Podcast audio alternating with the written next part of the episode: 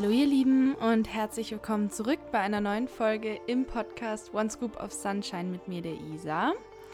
Es ist schon Dezember, Mitte Dezember und ich wollte jetzt einfach mal wieder hier spontan was aufnehmen. Irgendwie ist mir aufgefallen, dass ich dieses Jahr extrem wenige Podcast-Folgen hochgeladen habe. Im Mai hat ja die zweite Staffel so angefangen von meinem Podcast und ich hatte eigentlich voll viel vor, aber dann ist dieses Jahr unfassbar viel passiert. Ich weiß nicht, wie es bei euch war, aber 2022 war eins der transformierendsten Jahre meines ganzen Lebens, wenn nicht sogar das transformierendste Jahr, weil ich unfassbar viel innere Arbeit gemacht habe und da ja sehr irgendwie in mein Innerstes gegangen bin. Also ich war irgendwie nur in meiner Innenwelt und habe da extrem viel Zeit und Kraft für gebraucht, was aber total wichtig war. Also ich finde gerade sowas, für, was man für sich selber macht, eigentlich die Basis und auch an dieser Basis immer wieder zu arbeiten, sie zu verändern, zu shiften, wenn es denn nötig ist und wenn man das Gefühl hat, dass es das braucht, ja, finde ich einfach extrem notwendig. Aber jetzt möchte ich irgendwie da ein bisschen drüber sprechen, deswegen fange ich jetzt einfach mal an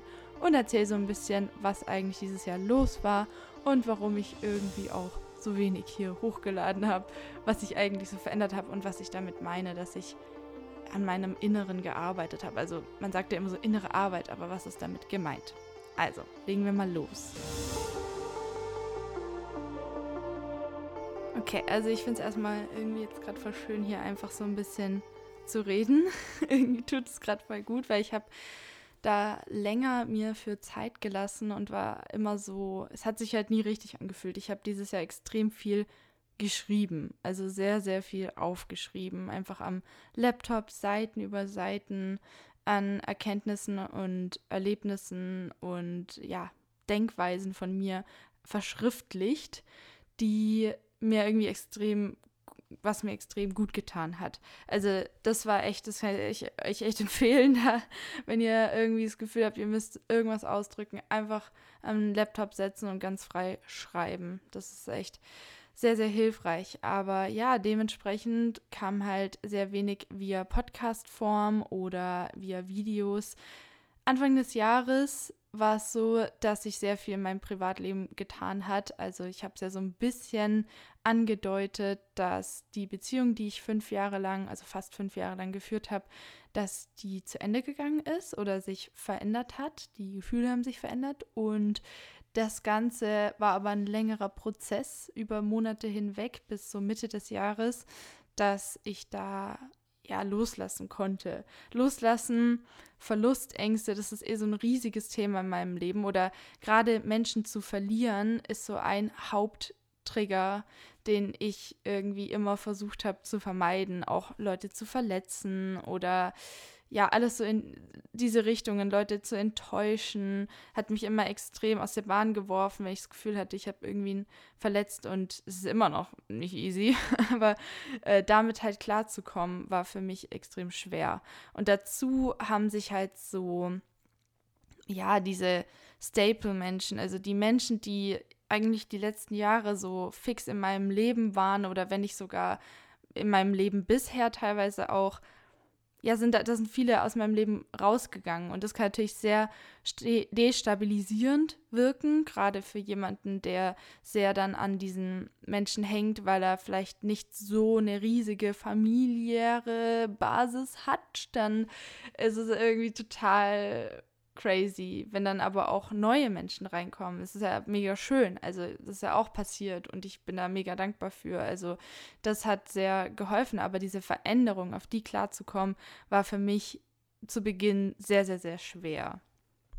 Das heißt, so das erste Viertel von diesem Jahr habe ich eigentlich damit verbracht, erstmal das Ganze so ein bisschen vermeiden zu wollen oder ich wollte so von mir wegschieben und nicht wahrhaben. Und dann kam auch so langsam der Sommer und das Frühjahr und ich war, habe dann auch zu der Zeit noch äh, so April oder so einen neuen Job angefangen da wisst ihr vielleicht, ich weiß nicht, wie, inwiefern ich das jetzt hier, in welchem Ausmaß ich das so erzählt habe im Podcast, aber ich hatte immer so ein bisschen ein Problem mit Jobs und habe da extrem Angst vor gehabt, weil ich hatte schon so zehn Jobs, verschiedene Jobs in Bäckereien, in Cafés, in Hotels, Einkaufsmärkte, weiß ich nicht, was alles als Babysitterin.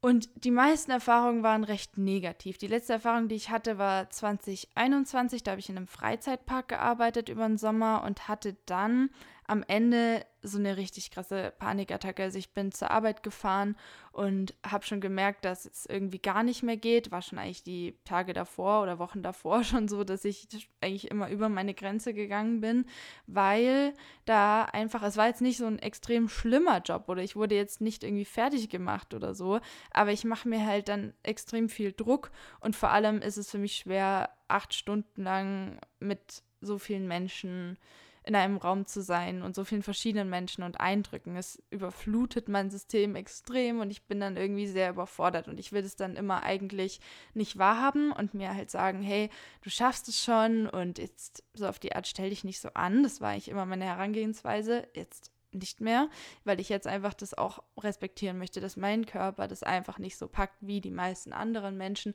und dass ich da einfach anscheinend sehr, sehr sensibel bin. Und es lässt sich nicht einfach umstellen wie so ein Knopf im Innern, den man dann umklappen kann und dann zack, funktioniert man wie alle anderen, sondern es ist halt bei mir einfach so, dass ich da viel, viel mehr Rücksicht drauf nehmen muss und das so ein bisschen anders strukturieren muss für mich oder anpassen muss oder einfach von den Stunden her nicht so lange mit so vielen Menschen interagieren kann. Ja, also und dann im Endeffekt war es so, ich bin dann hingefahren und hab dann stand dann in diesem Shop, ich hatte so einen kleinen Shop in dem Freizeitpark, wo ich so Souvenirs und sowas verkauft habe. Und dann habe ich angefangen einfach zu weinen und zu weinen und zu weinen und ich konnte nicht mehr aufhören und habe irgendwie auch keine Luft bekommen, hatte so eine Enge um die Brust, also so richtig so Panikattacken, Nervenzusammenbruch-Style. Habe dann meinen Chef angerufen und ihn gefragt, ob er mich bitte feuern kann. Habe ich auch noch nie gemacht. So, man ruft den Chef an, kannst du mich bitte feuern? Ich kann nicht mehr. ja, also so ungefähr ist es abgelaufen, aber ich war echt so, feuer mich einfach, ich muss hier weg, ich kann, ich kann hier nicht mehr her. Und dann war ich auch von heute auf morgen dann weg, habe ich dann noch irgendwie zwei Wochen krank schreiben lassen und war dann da raus. Und seitdem hatte ich dann keinen Job mehr gehabt. Und dann habe ich aber in dem Fitnessstudio angefragt, wo ich eh hingegangen bin und wo ich schon seit ich äh, sehr jung war, war. Ich habe da, als ich wieder in meinen Heimatort gezogen bin, habe ich halt äh, ja angefangen, dort wieder ein bisschen Sport zu machen und hatte dann aber noch diese lange Historie so hinter mir oder mit diesem ja, äh, Angst vor Sport, also gerade vor Bewegung. Da waren auch die Jahre davor, ist jetzt vielleicht eine längere Run-Story, aber ich erzähle es jetzt einfach ganz kurz, äh, hatte ich halt immer dieses Problem, dass ich gar keine körperliche Energie mehr hatte. Also ich hatte auch Leaky Gut Syndrom, Schilddrüsenprobleme, alles nach der Essstörung und konnte eine Zeit lang fast nichts mehr essen, war auch super in der Recovery, ähm, weil ich einfach nichts vertragen habe. Also ich hatte extreme Schmerzen, wirklich als würden sich so Messer in meinem Darm umdrehen. So arg hat es wehgetan. Ich war in Arztpraxen und hatte das Gefühl, ich kann mich hier auf den Boden legen und schlafen. Wirklich, ich kipp gleich um. Ich habe keine Energie, keine Res Reserven mehr. Das war, als ich noch in meinem ersten Studium war. Ich habe ja drei Semester Lehramt studiert, aber nicht fertig gemacht. Und äh, ja, das war echt, dann kam eben raus hier Schilddrüse, dann habe ich angefangen, L-Tyroxin zu nehmen, so, ähm, äh, so, eine, so eine kleine halbe Tablette immer jeden Tag für die Schilddrüse. Es ist so ein Hormon, das die Schilddrüse braucht und die ist halt extrem wichtig für Stoffwechselprozesse, Energiehaushalt und so weiter. Also total underestimated, diese, dieses Organ. Ja, und dann halt noch der Darm. Auch ein bisschen underestimated. Da habe ich dann das Buch da mit Charme gelesen. Kann ich sehr empfehlen, um mich da so ein bisschen grob zu informieren, was es eigentlich bedeutet, wenn Leute sagen, dass es das zweite Gehirn ist, dass da äh, das Immunsystem ist, äh, also den Großteil und Serotonin ausgeschüttet wird und lauter solche Fakten könnt ihr euch alle, alle, selber nachlesen, alles informieren. Da kann ich eben das Buch sehr empfehlen, weil das halt sehr humorvoll geschrieben ist. Es macht auch wirklich Spaß, es zu lesen. Es ist nicht nur so ein Scientific-Buch, wo man so denkt, oh mein Gott, ich kann mich nicht mehr konzentrieren nach einer Seite, sondern es ist wirklich gut gemacht, auch mit so Illustrationen und so. Ja, und war jetzt nicht umsonst halt auch lange, lange Zeit ein Bestseller. Dementsprechend, ähm, ja, ich schweife schon wieder sehr aus, war es aber dann so, dass ich halt dann lange immer wieder versucht habe, boah, ich habe irgendwie echt langsam Rückenschmerzen und Knieschmerzen, so das Alter macht sich bemerkbar. ich brauche irgendwie mal wieder hier Bewegung. Hat aber nie funktioniert. Also ich weiß noch, da zur Lehramtszeit war ich dann im Fitnessstudio und das ging einfach nicht. Und dann habe ich halt angefangen, äh, hier zu Hause wieder in das Fitnessstudio zu gehen, wo ich damals tatsächlich aber auch während der Magersucht war in der Zeit. Ähm, und das war natürlich am Anfang so ein bisschen eine Herausforderung, aber ich hab, wollte halt dann auch so ein bisschen eine neue Erfahrung generieren, indem ich wieder in demselben Setting bin, aber es diesmal halt anders mache. Und was mein Weg war, war halt dann viel so Pilates zu machen und Dehnen und Yoga und äh, so in diese Richtung zu gehen. Da, da, bietet mein Fitness so, so Kurse an und dann war ich halt da immer im Pilates und Body Balance und habe das so gemacht und wenig jetzt irgendwie so, also eigentlich gar kein Krafttraining oder solche Sachen. Ja, und so bin ich dann wieder da reingekommen, Bewegung als was Positives zu verbinden, einfach auch durch solche Sportsachen wie jetzt Pilates, wo ich dann nicht komplett verschwitzt rauskomme, sondern vielleicht mal gar nicht geschwitzt habe, aber es trotzdem halt merkt, dass ich mehr Stabilität habe, so im, in meinem Bewegungsapparat. Was dann aber geholfen hat, um das zu entkoppeln, dass Sport nicht immer bedeuten muss, dass man hier Vollgas komplett äh, fertig sein muss danach. Also das war irgendwie für mich gut, dass da so Sport als einfach was zu sehen, was ich für meine mentale und körperliche Gesundheit mache und den Zweck davon zu sehen, wie mit der Nahrungsaufnahme, dass das nicht immer bedeuten muss, okay, ich ähm, esse jetzt, um Emotionen zu regulieren oder was weiß ich, sondern es ist auch ein, einfach, ja, ich genieße es auch, aber es ist auch wirklich einfach, dass ich Energie habe, eine Nahrungsaufnahme für mein Energiereservoir.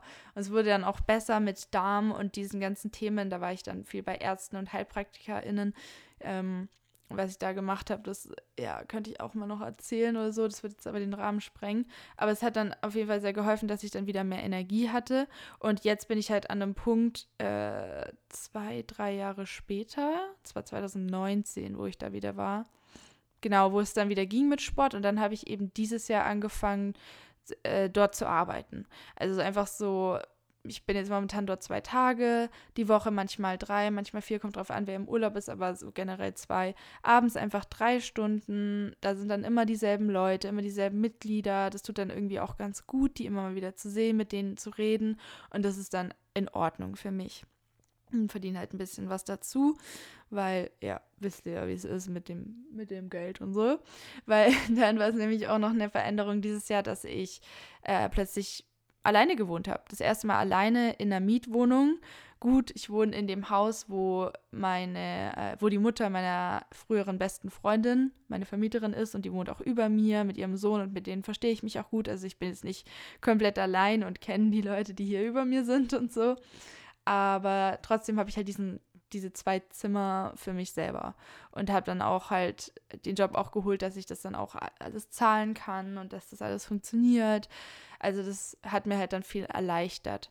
Dann kam Juli, da war dann die Prüfungsphase, da bin ich etwas durchgedreht. Also wenn es dann noch mal eine zweite Sache geht, okay, irgendwie ist die Folge so über meine Trigger, habe ich das Gefühl. Ja, dann geht es wohl in die Richtung. Mein zweiter großer Triggerpunkt ist so Leistungsdruck und Prüfungen, weil damals, als ich, vielleicht wisst ihr das aus meinen bisherigen Folgen, ich war die Oberstufe in einem Internat für zwei Jahre, ein staatliches Internat. Also jetzt nichts krass teures, besonderes. Das war so staatlich subventioniert, deswegen hat es so 400, 500 im Monat oder so gekostet und das haben wir dann bezahlt mit hier Kindergeld und Unterhalt von meinem Vater und es ging dann ganz gut und dann habe ich dort halt gewohnt und es war ein Mädcheninternat. Nicht alle, die auf der Schule waren, waren auch auf dem Internat. Also ich würde sagen, es waren so 16 Internatlerinnen und insgesamt 800 Schülerinnen. Also die meisten sind dann nach der Schule heimgegangen. Und äh, ja, war, war halt eine interessante Atmosphäre dort. Ja, äh, und ich habe da aber zu der Zeit halt äh, Bulimie gehabt. Also das war so diese Zeit 2014 bis 2016 ganz extrem. Und da habe ich dann eben 2016 mein Abitur gemacht. Ja, und da zu der Zeit war halt Bulimie komplett und Depression ganz hardcore und ich habe es halt fast nicht mehr gepackt, hey, und habe es aber irgendwie durchgezogen.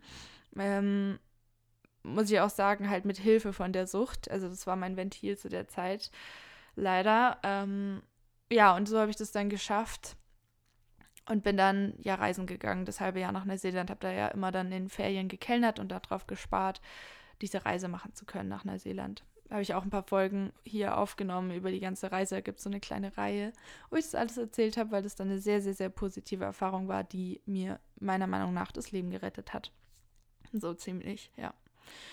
So, Genau, und äh, kurz danach dann den Freund kennengelernt, mit dem jetzt dann Schluss war. Also jetzt wisst ihr ungefähr, wie so das chronologisch abgelaufen ist. So, so ein bisschen kann man es, glaube ich, verstehen. also jetzt habe ich alles ein bisschen durcheinander erzählt. Aber ja, zu der Zeit, dadurch, dass ich halt immer so äh, am Ende war, also ich wollte dann halt lernen, habe mich hingesetzt für, für Mathe zum Beispiel, Mathe-Abitur. Mathe, schwierigstes Fach für mich. Und habe einfach angefangen zu weinen. Mein Körper hat einfach angefangen zu heulen. Dasselbe war bei Sport. Deswegen habe ich ja auch jahrelang wirklich eigentlich gar keinen Sport gemacht. Also bis auf in Neuseeland hier ein bisschen wandern, kein Sport. Weil es ging einfach nicht. Mein Körper hat angefangen zu weinen. Und da bin ich eigentlich auch froh drüber, weil der dann halt wirklich mir gezeigt hat, hey, hier ist die Grenze, du kannst nicht mehr. Bei Lernen war es etwas unpraktisch, weil ich kurz vor meinem Abitur stand, auf das ich acht Jahre lang oder zwölf Jahre lang hingearbeitet habe und ich wollte das halt irgendwie durchziehen können. Und ja, ich hatte dann auch in Mathe ähm, meine drei Punkte oder so, aber ich konnte es einfach nicht mehr. Das ist halt, war für mich ganz schlimm, weil ich teilweise wirklich so viel Zeit in Schule investiert habe und mir so viel Mühe gegeben habe und so viele Treffen deswegen abgesagt habe und aufgeopfert habe, würde ich im Nachhinein jetzt auch nicht mehr machen. Aber zu der Zeit war ich irgendwie extrem ambitioniert und dann kurz vorm Abi hat es nicht mehr funktioniert, was mir aber auch halt beigebracht hat, dass es halt einfach nur Zahlen sind. Also gerade wo ich dann da am anderen Ende der Welt vor so einem Wasserfall stand oder so, dachte ich mir so, das ist so abstrakt irgendwie alles. Also ich habe diesen Zettel jetzt zu Hause liegen, dieses Abitur, aber das hier ist halt das, was ich jetzt gerade erlebe und es ist irgendwie gerade komplett egal, was ich da für eine Zahl draufstehen habe, weil ich einfach hier vor diesen Stränden stehe und Wasserfällen und mit diesen Leuten interagiere und das ist eigentlich das, für was ich so da bin, für diese, diese Erlebnisse, für diese Erfahrungen. Und das andere ist halt ein Teil davon, auch eine Erfahrung, die mir halt dann dafür, dazu dient, dass ich dann zum Beispiel studieren kann und irgendwie was lernen kann, was ich mag oder so. Aber, also auch wichtig, will ich jetzt hier gar nicht sagen, aber trotzdem hat mir das nochmal eine neue Perspektive auf Noten gegeben. Jetzt wollte ich aber halt nicht drin hängen bleiben, das so als, ja, ist doch nicht so wichtig, abzuschieben. Wäre ein bisschen unpraktisch, weil ich, ich studiere Bewegung und Ernährung. Wollte ich nochmal hier anmerken, werde ich immer wieder gefragt. So heißt der Studiengang. Und wollte dann halt jetzt auch wirklich so das bestehen und halt dann das mal machen, weil ich hatte schon zwei Sachen abgebrochen. Einmal die, dieses Lehramtsstudium, das, wo ich drei Semester war, direkt nach der Reise. Und dann war ich ein Jahr in der Industriekauffrau-Ausbildung, Großraumbüro 40 Stunden plus die Woche. War, könnt ihr euch ja vorstellen, hier nach der Freizeitpark-Geschichte, äh, wie das auf meine Psyche gewirkt hat. Wollte ich mir auch lange nicht eingestehen. Ich dachte so, ich schaffe das, ich ziehe das durch, ich, ich, ich mache das, ich push das und so und halt gar keine Rücksicht auf mich genommen bis ich gemerkt habe, boah, okay, ich stehe kurz vorm Zusammenbruch, ich will irgendwie gar nicht mehr hier sein. Das ist wohl wieder mal eine absolute Grenze. Deswegen ist das alles so gelaufen. Aber jetzt bin ich sehr zufrieden mit dem Studiengang, muss ich sagen. Also da sind so Ernährungsaspekte mit drin, ein bisschen Psychologie, äh, ein bisschen auch viel so Pädagogik. Das ist jetzt, naja, nicht so meins. Und dann halt noch so, aber auch so BWL und ähm, lernt die Anatomie. Es ist halt alles sehr, sehr breit gefächert aber man lernt alles oft, also gerade Ernährung ist halt ziemlich so an der Oberfläche und so, das ist ein bisschen wenig. Also dann hat man halt so ein Seminar und dann halten halt die Leute Referate und man hört dann halt da so zu und ja, aber man hat ja im ersten Semester zum Beispiel eine Ernährungsgrundlagenvorlesung, da war dann auch so ein bisschen Chemie mit drin, aber nicht zu viel und man hat ja schon so diese Grundlagen. Ähm, aber da, da ist noch Luft nach oben, würde ich sagen. Aber sonst, ja, ich bin eigentlich recht zufrieden, das ist in Ordnung es ist in Ordnung, können wir Süddeutschland. ja, und so ist das. So ist das. Also es ist, ist okay. Ja, und ich bin sehr dankbar, dass ich überhaupt wieder studieren kann, weil ich ja auch da die Ausbildungserfahrung gemacht habe und das ja mit Berufsschule und nebenbei dieser, dieser Job und das war teilweise echt, echt happig. Also Respekt vor allen Leuten, die Ausbildung machen, wirklich. Also ich finde es genauso krass, einfach wie ein Studium und ja, komplett ungerecht, dass man da dann tendenziell weniger verdient. Aber so ist es halt.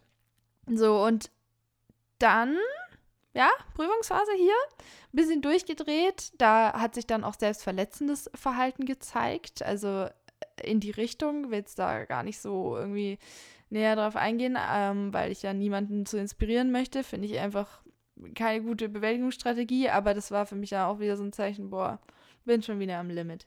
Ich war zu der Zeit aber auch, also im Frühjahr war ich noch in Therapie, so bis April. Und dann habe ich das gelassen, weil ich war dann nicht mehr bei ihr, meine Therapeutin Verhaltenstherapie, weil ich gemerkt habe, dass ich irgendwie nicht weiterkomme. Also wir sind damals einfach nicht weitergekommen. Ich war jetzt vergangene Woche nochmal bei ihr ähm, Freitag und da hat sie auch gesagt, ja, wir sind halt damals nicht weitergekommen, aber da komme ich jetzt dann noch gleich zu. Genau, also so, jetzt sind wir bei der Hälfte des Jahres. Währenddessen ist das alles abgelaufen mit hier ähm, Trennung und hin und her und kann ich es nicht doch irgendwie wieder erzwingen, diese Gefühle, kann es nicht doch wieder alles klappen. Ich habe mich ja noch nie getrennt, ich habe noch nie eine Trennung erlebt. Ich bin seine erste Freundin, er ist mein erster Freund und das war echt ein bisschen so ein intuitives Rumnavigieren und versuchen irgendwie nicht zu sehr nur logisch zu entscheiden, weil dann macht irgendwie gar nichts mehr Sinn man kam endlich die Semesterferien. Es war übrigens in der Prüfungswoche war es auch so, ich hatte dann so ein paar Posts gemacht noch zu, zum Thema Muskeln und diese ganzen Aspekte, weil ich hatte irgendwie drei Prüfungen und die dritte war Anatomie und äh, noch so zwei andere Vorlesungen, weil die Prüfungen bestehen meistens aus drei Vorlesungen und du hast so irgendwie äh, keine Ahnung, 200 Seiten Zusammenfassung insgesamt, die du lernen sollst, wenn es denn reicht. Also das sind echt immer halbe Abiture, habe ich das Gefühl, weil eine Prüfung immer aus so vielen verschiedenen besteht. Ja, und äh, ich habe das einfach nicht gepackt, das dann zu lernen, weil ich dann immer, wenn ich mich hingesetzt habe, kam absolute Panik hoch. Also mein Herz hat angefangen, extrem viel zu schlagen. Ich habe das Gefühl gehabt, ich kriege keine Luft mehr. Ich war die ganze Zeit so, ich fange gleich an zu heulen, aber ich kann nicht heulen. Dann kam diese extreme innere Anspannung, die selbstverletzenden Gedanken. Dann habe ich mir aber auch nicht erlaubt, dann irgendwie vom Tisch aufzustehen, weil ich musste ja irgendwie lernen, weil in der Woche drauf irgendwie die Prüfungen anstanden. Also es war einfach ein Desaster. Bin gespannt, wie das dann jetzt dann weiterhin läuft. Äh, dieses Semester habe ich gegen Ende keine schriftlichen Prüfungen zum Glück. Aber ja, ich bin jetzt schon am Vorlernen, weil ich nämlich dann diese eine Prüfung nicht geschrieben habe. Also ich habe dann die Nacht durchgemacht, ähm, auch nicht empfehlenswert für den Tag-Nacht-Rhythmus, aber anders dachte ich, kriege es nicht hin. Saß dann da in der Früh und wusste einfach, wenn ich jetzt dahin fahre, ich werde es auf keinen Fall bestehen. Das haben ja auch andere bestätigt, dass es extrem detailliert dran kam. Also so Muskeln mit Ansatz, Ursprung und Funktion, das muss man alles auswendig lernen. Für alle Muskeln, die der Körper so hat, das schon einige sind. Und das ist halt insgesamt dann recht viel. Plus noch die zwei anderen Vorlesungen. Also ich habe es halt, ich hätte es halt nicht geschafft. Also bin ich nicht hingefahren und es war eine extrem einschneidende Erfahrung für mich, weil ich halt wirklich das noch nie gemacht habe, es nicht mal zu versuchen, weil ich mich, ich habe mich absolut als Versagerin gefühlt und dann kommen halt extrem schnell so Existenzängste hoch, also dass ich dann nicht überleben werde. Also für mich ist, sind Noten und Prüfungen sehr mit Überleben verknüpft, wirklich. Also da, ich habe dann wirklich das Gefühl, ich ich komme nicht mehr, ich kann meine Miete nicht mehr zahlen, jetzt lande ich auf der Straße, so das ist dann das Gefühl, was hochkommt. Mein Kopf sagt mir schon, Isabel, das wird nicht passieren. es ist alles gut, aber in meinem Kopf ist es dann ein Drama gewesen, äh, in meinem in meinem emotionalen System meine ich, weil das mich dann echt fast so zerreißt. Das fühlt sich so unangenehm an weil ich halt damals, als ich ins Gymnasium bin, war das so eine so kritisch, so schafft sie das mit Gimmi oder muss sie nicht eher auf die Realschule? Ähm, und dann hatte ich halt, eigentlich war meine Empfehlung Realschule und dann hatte ich halt als kleine elfjährige Fünftklässlerin das Gefühl, ich muss, ich habe hier eigentlich keinen Platz in der Klasse, ich gehöre eigentlich auf die Realschule und muss mir den jetzt verdienen.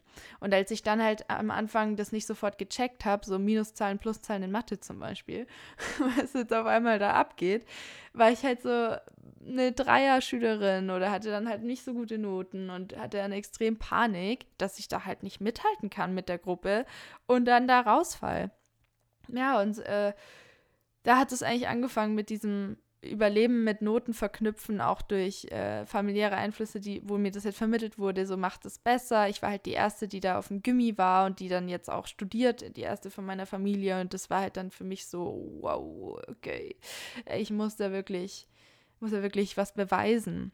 Ich muss mir das verdienen, diesen Platz. Das war ja eh schon immer, weil ich jetzt nicht so aufgewachsen bin hier mit, ähm, wie meine Freunde und Freundinnen tendenziell, also mit Häusern und Mama, Papa, Geschwister und so, hatte ich eh schon immer das Gefühl, ich muss mehr kämpfen als andere, weil bei mir die Lebenssituation ganz anders ist und ich da irgendwie vom Wert her drunter bin.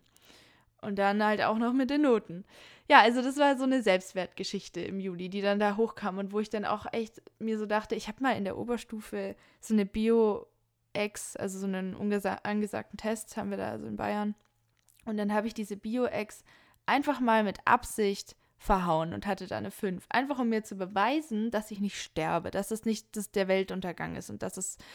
Ich wollte bis einfach mal ausprobieren, wie ich dann reagiere und dann mit mir dementsprechend umgehen und sagen, es ist jetzt keine Empfehlung, ne? Aber ja, das war so eine mini kleine Ex, das war jetzt nicht so, so ein Drama.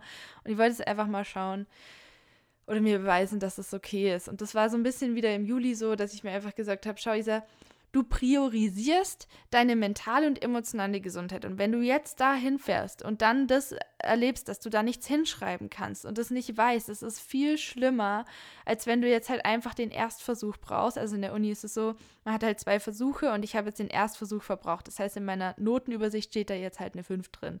Und ich kann jetzt im Juli diese Prüfung nochmal schreiben. Und ich fange jetzt schon halt an zu lernen. Also ich bin jetzt im Fitnessstudio, im, bei meinem Job, nehme ich halt immer diese, diese Zettel mit und versucht es halt schon mal jetzt so ein bisschen zu lernen. Einfach um früh genug anzufangen, um mein System nicht zu überfordern. So wie ich es halt da jetzt im Juli gemacht habe, weil ich in drei Monaten nebenbei diese Trennung hatte, den Job angefangen habe und dann halt nicht noch so viel dafür machen konnte, weil ich emotional einfach überfordert war mit diesen ganzen Veränderungen und diesen ganzen Dingen, die privat abgelaufen sind. So, ja, und das ist jetzt so meine Herangehensweise, da wirklich extrem viel Zeit mir für zu nehmen und dann einfach Mini-Steps voranzukommen und es so gut es geht zu machen. Und ähm, ich hoffe, dass das jetzt einfach eine bessere Strategie ist. Von, also es ist auf jeden Fall logischer. Und so versuche ich da jetzt das zu machen. Genau. Also das war eine, das war eine schlimme Woche, wirklich. Da war, das war ich auch durch. Und dann kam halt der Sommer. Und da mache ich jetzt einen Cut weil sonst wird es hier einfach zu lang und ich möchte es lieber in zwei Teilen hochladen. Aber jetzt war auf jeden Fall schon mal dieser Sportaspekt drin, der Prüfungsaspekt und das mit den Menschen. Ich würde sagen, das sind so diese drei Dinge, die lange, lange meine größten Trigger waren und den Sportaspekt, das ist eigentlich eine interessante Sache, weil wenn ich das doch beim, beim Essen auf jeden Fall, aber vor allem auch beim Sport so verändern kann, dass mich das nicht mehr so triggert und da dann also viel durch so Selbstmitgefühl mitmachen kann. Das ist jetzt das Fazit der Folge. So machen wir das jetzt. Fazit. Wie entkoppel ich Trigger? Wie geht es? Wie, wie kriege ich das hin? Nehmen wir also das Beispiel Sport, habe ich ja erzählt. Ich habe angefangen mit so Sportarten, die überhaupt nicht mit irgendwas assoziiert waren. Also ich habe äh, zum Beispiel keine negative Assoziationen mit Yoga und Pilates gehabt. Also habe ich mir das rausgesucht. Bei Krafttraining zum Beispiel voll weil ich einfach da in der Essstörungszeit immer auf der Matte war und hier, was weiß ich, wie viele Sit-Ups und bla bla bla mich da gezwungen habe. Und das war halt einfach für mich Selbstquälerei. Und deswegen habe ich das nicht gemacht, sondern ich habe mit was angefangen, was geht. In der Gruppe mit anderen, mit schöner Musik. Die Trainerin da lieb ich, wow, mega. Und dann war das halt so Fun Fact. Übrigens mit meiner, mit meinen ehemaligen Mathe, mit meiner ehemaligen Mathelehrerin und, und Wirtschaftslehrerin war das. Und das war die Mathelehrerin, genau, wo ich dann mal mich gemeldet habe und gefragt und gesagt habe, ich check gar nichts. Und sie so, ja, können wir jetzt auch nichts machen, wir haben jetzt nicht so die Zeit dafür. Gymnasium. Aber ja, mit der habe ich dann Pilates gemacht. also es ist irgendwie echt witzig, wie das dann, wie diese Kreise sich schließen. Du kannst ans andere Ende der Welt fliegen und wohnst in der Großstadt in München und bist da dann irgendwie voll weg und dann kommst du zurück und machst mit deiner ehemaligen Mathelehrerin aus der fünften Klasse Yoga, äh, Pilates. Unterschied. Ja, und dann habe, gut, Trigger. So habe ich das also angefangen und das hat dann echt irgendwie geholfen, überhaupt einfach diese Perspektive zu, anders zu, zu haben auf Sport. Wie macht man das? Indem ich den Fokus auf Aspekte des Sports gerichtet habe, die mir gut tun, die mir von Vorteil sind und die auch langfristig ich beibehalten möchte. Mein Fokus war vermehrt hauptsächlich einfach auf diesem mir geht es mental und emotional besser danach. Aspekt. Ich, ich habe ein Gefühl der Erleichterung und darauf möchte ich mich fokussieren. Und dann komme ich halt nicht in diese Schleifen wie damals von wegen Ästhetik, bla bla. Deswegen war das auch so gut, diese leichten Sportarten zu wählen, weil A waren die eben nicht negativ assoziiert und B war das eben nicht so, dass ich danach voll geschwitzt habe oder manchmal wirklich gar nicht. Und das war extrem schwierig am Anfang, weil ich mir so dachte, das reicht nicht, das ist nicht genug, das ist nicht genug. Aber da dann zu sagen, es ist genug, weil ich jetzt diese mentale emotionale Erleichterung habe und das war mein Ziel, das war mein Fokus. Deswegen ist es genug, weil ich habe mein Ziel erreicht. Versteht ihr? Dadurch konnte ich das verändern. Und trotzdem hatte ich ja Sport gemacht. Und so hat sich das Ganze komplett geschiftet. Dann kam irgendwann das Upgrade, sag ich mal. Da habe ich ähm, mir eine andere Richtung rausgesucht, die nicht negativ assoziiert war oder kaum. Und zwar Laufen. Laufen ist eine Sache, die habe ich ganz, ganz am Anfang mit 15, kurz vor der akuten Essstörungszeit gemacht und war da dann viel draußen auch laufen. Das heißt, es war jetzt noch nicht so ein Ding. Da war das auf der Matte und Kraftsport ganz andere Liga. Also Laufen war so ein Mittelding. Das war so ein bisschen negativ assoziiert, aber nicht komplett. Also wollte ich das ausprobieren. Habe ich angefangen zu laufen und hatte natürlich auch keine gute Kondition oder so. Habe dann aber schnell gemerkt, dass es sich langsam verbessert und habe da meinen Fokus vermehrt einfach drauf gerichtet, welche Distanz ich zum Beispiel schaffe. Also welche, wie lange ich quasi überhaupt durchlaufen kann. Also weil ich immer als Kind nie lange laufen konnte. Also wir hatten das in der Schule und ich war immer so, warum können die anderen so lange durchhalten? Ich bekomme irgendwie Seitenstechen und so einen Schmerz am Hals, also bei den Lymphknoten, das hat extrem wehgetan immer. Es hatte irgendwie niemand, aber bei mir hat es da immer wehgetan. Und dann war ich so, ja, krass, ich habe es geschafft, fünf Minuten zu, so, so, durchzulaufen oder zehn Minuten. Also das war für mich dann einfach so für mein inneres Kind so ein Erfolg, so auf die Art, ich kann das auch. Und es hat mir dann irgendwie schon so eine Freude gegeben. Also da habe ich die Strategie einfach verwendet, einfach zu schauen, äh, was macht mir da eine Freude, was ich halt lange durchhalte oder so. Weil auf Kalorien zum Beispiel, das ist einfach nicht mehr meins. Also ich würde auch zum Beispiel, was ich nicht mehr machen kann, möchte, will und was für mich auch nicht funktioniert oder für mich persönlich meiner Meinung nach eine Zeitverschwendung ist, ist halt dieses Tracken. Das ist halt nicht meins. Das ist einfach was, da fange ich wieder an, zu viel zu denken und meinen Fokus auf Aspekte zu richten wie Zahlen, die sich dann halt negativ auswirken könnten, weil ich halt so ehrgeizig bin und dann immer noch besser sein möchte. Sondern ich möchte diesen Ehrgeiz für was nutzen, wie ähm, dass ich halt stolz auf mich bin, dass ich eben so eine bestimmte Minutenanzahl überhaupt durchlaufen könnte, konnte, egal welche Pace, welche Geschwindigkeit, dass es überhaupt funktioniert. Und da habe ich halt diesen Vorteil, dass ich dann eine Zeit lang eben gar keine Energie hatte, weil dadurch kommt extreme Dankbarkeit, dass ich überhaupt irgendwas machen kann und schaffen kann. Also ja, gar nicht so negativ irgendwie nur. Also ich kann das irgendwie auch positiv nutzen, diese Zeit, wo ich keinen Sport machen konnte, weil ich da jetzt einfach die Dankbarkeit habe, dass überhaupt irgendwas geht und dass ich nicht die ganze Zeit das Gefühl habe, ich kippe jetzt um und schlafe einfach nur noch. So, das sind also so diese Strategien, die ich da anwende, und, um dann einen neuen Blickwinkel zu schaffen und diesen Blickwinkel auch zu etablieren, um da langfristig von dem Punkt aus auf eine Sache zu schauen und sie anders zu verknüpfen. Jetzt fragt ihr euch bestimmt, ja, aber spielt da nicht bei dir der Punkt der Ästhetik auch eine Rolle? Oder wie ist es jetzt? Ähm, hat sich das dann noch verändert mit der Zeit? Also jetzt ist es so, dass ich neue Ziele habe und zwar, hm, ist irgendwie, ich weiß, bin mir nicht ganz sicher, ob ich das wirklich machen will, aber ich würde irgendwie gerne mal so einen Langstreckenlauf mitmachen, so mit anderen Menschen und so. Also so, man nennt es auch Halbmarathon oder sowas. Das habe ich mir mal überlegt ist, die, ist, ist im Herbst sowas, aber weiß ich noch nicht. Also das, ich möchte mir das gar nicht so festlegen, so als Ziel, weil dann, ich will nicht, dass es so obsessiv wird, so, boah, ich habe da diesen Halbmarathon und den will ich durchhalten und deswegen muss ich jetzt diese x Kilometer da jede Woche laufen als Training. Nee, das mache ich einfach nicht, weil dann laufe ich den lieber nicht mit und habe dafür einfach meine gesunde Routine weiterhin, weil die, wenn ihr wenn ihr mal so eine ungesunde Routine hattet im Sport, das könnt ihr vielleicht nachvollziehen, und das funktioniert dann und ihr habt einfach einen positiven Bezug dazu, wie mit Essen, dann tut ihr alles dafür, dass ihr das aufrechterhalten könnt. Und wenn das bedeutet, dass ihr dann eben sowas nicht mitmacht oder so. Also ich bin da so dankbar für, ich möchte es unbedingt so aufrechterhalten. Deswegen ist mir das, das geht für mich als Priorität über alles, dass ich mich damit wohlfühle und dass ich weiterhin diesen positiven Bezug dazu habe. Das heißt nicht, dass ich nicht Wochen habe. Zum Beispiel letzte Woche war ich wie oft im Sport? Einmal oder zweimal? Ich glaube zweimal. Und da war es nämlich so, dass ich eine dep absolut depressive Phase hatte. Komme ich in Teil 2 noch dazu, zu diesem, zum aktuellen psychischen Stand. Und da ging halt gar nichts. Also da war ich echt so, da ging halt an dem einen Tag echt viel und ansonsten war ich einfach so demotiviert. Äh, es hat mir aber geholfen, an dem einen Tag was zu schaffen, weil ich dann so einen Motivationspush hatte. Aber dann, es gibt auch solche Wochen. Also es ist nicht so, als wäre ich jetzt jede Woche voll am Start und es wird voll gut klappen. Überhaupt nicht. Ich habe auch vor, ich glaube, letzten Monat mal eine Woche gar nichts gemacht.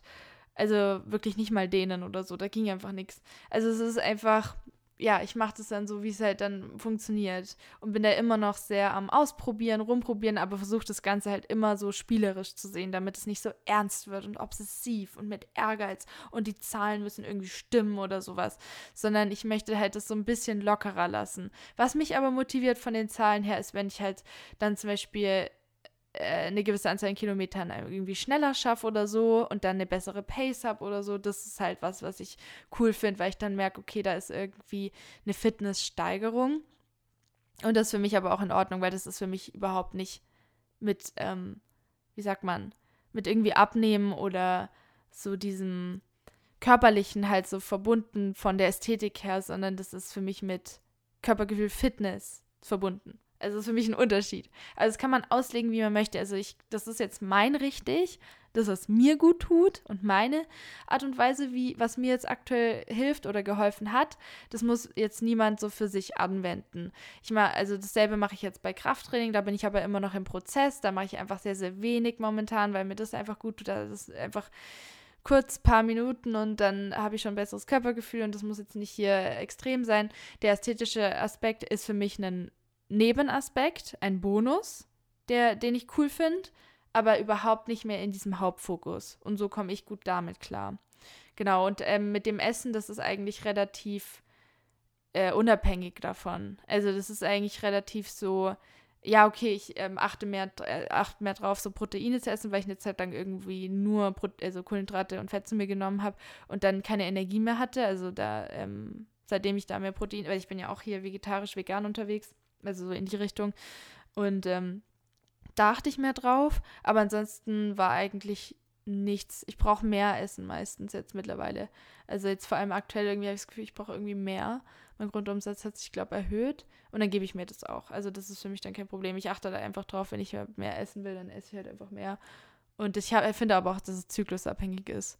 Aber das ist jetzt so meine Beobachtung mit meinem Körper, wie es halt ist mit der Menge und ja, aber ja, wie gesagt, ich track halt gar nichts. Ich habe keine Ahnung. Ich weiß nur ungefähr, ah, okay, hier habe ich jetzt ähm, äh, Vitamin C drin und wenn ich dann Karotten so kombiniere mit so ein bisschen Fett, dann kann es das besser aufnehmen oder hier ähm, Eisen mit Vitamin C. Also ich achte da eher auf so, so Nährstoffe oder halt eben, okay, ich habe jetzt hier Kohlenhydrate, Eiweiß und Fett, also ich habe jetzt alle Makros drin, cool, muss jetzt aber auch nicht immer so sein. Also oft ist es auch einfach Pasta mit Pesto fertig.